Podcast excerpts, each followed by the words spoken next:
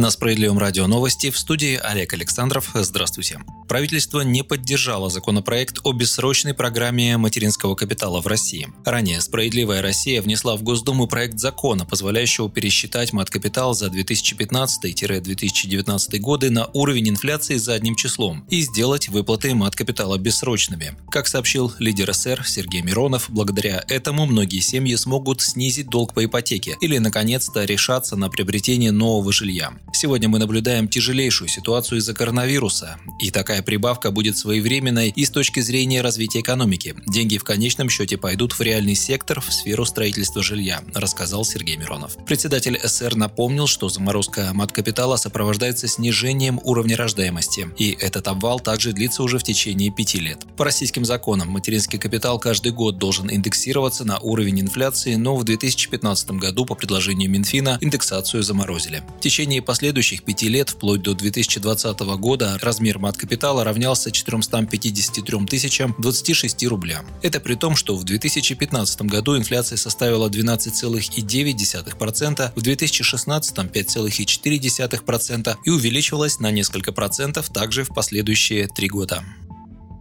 Госдума во вторник ратифицировала Европейскую конвенцию об отмене легализации документов, составленных дипломатическими агентами или консульскими должностными лицами. Вступление данного документа в силу позволит гражданам государств, участников конвенции, предоставлять в российские учреждения и организации документы, выданные дипломатическими и консульскими учреждениями этих государств в России, без консульской легализации Министерства иностранных дел России. Граждане России, находящиеся на территории стран-участниц конвенции и оформляющие документы в российских дипломатических представительствах и консульских учреждениях за рубежом также получат возможность представлять данные документы в учреждениях стран-участниц конвенции без легализации в Министерстве иностранных дел страны пребывания. Участниками конвенции являются в настоящее время 24 государства.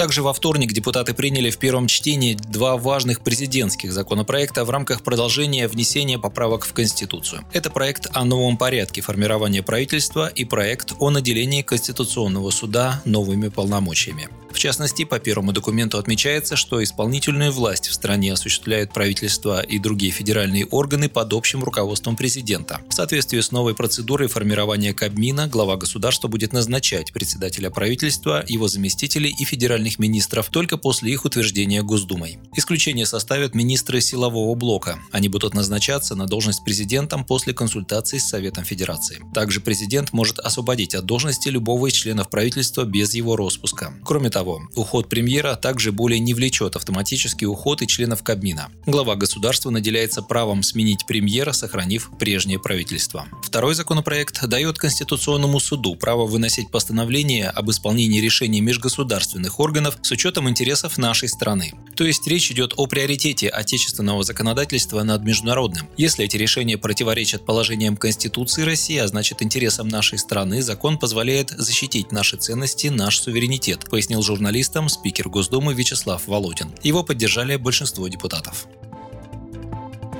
Организовать ежемесячную выплату пособий всем семьям с детьми школьного возраста предложил лидер партии «Справедливая Россия» Сергей Миронов. Решение правительства о выделении дополнительных средств можно только приветствовать, однако почему пособие только выплачивают семьям с детьми от 3 до 7 лет, задается вопросом политик. Он считает, что будет правильно ввести пособие всем семьям с детьми школьного возраста. Накануне в правительстве было принято решение о выделении дополнительно более 8 миллиардов 800 миллионов рублей на ежемесячные выплаты на детей от 3 до 7 лет. Эти пособия были введены 1 января этого года. Получить деньги могут семьи с подушевым доходом менее одного прожиточного минимума. Размер выплаты составляет половину регионального прожиточного минимума ребенка, около 5500 рублей. Сегодня в России эти пособия получают более 3 миллионов 800 тысяч человек. В нынешнем году из-за эпидемии коронавируса по 10 тысяч рублей в июне и в июле выплачивалось всем семьям с детьми от 3 до 16 лет. Многие россияне ждали пособия и в августе, как раз к 1 сентября, но этого, к сожалению, не случилось.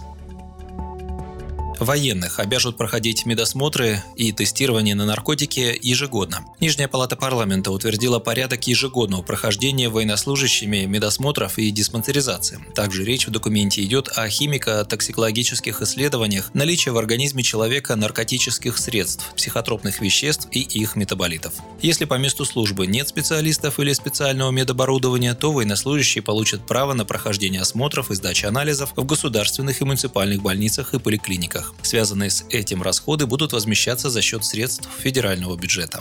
Вы слушали новости. Оставайтесь с нами, будьте в курсе событий.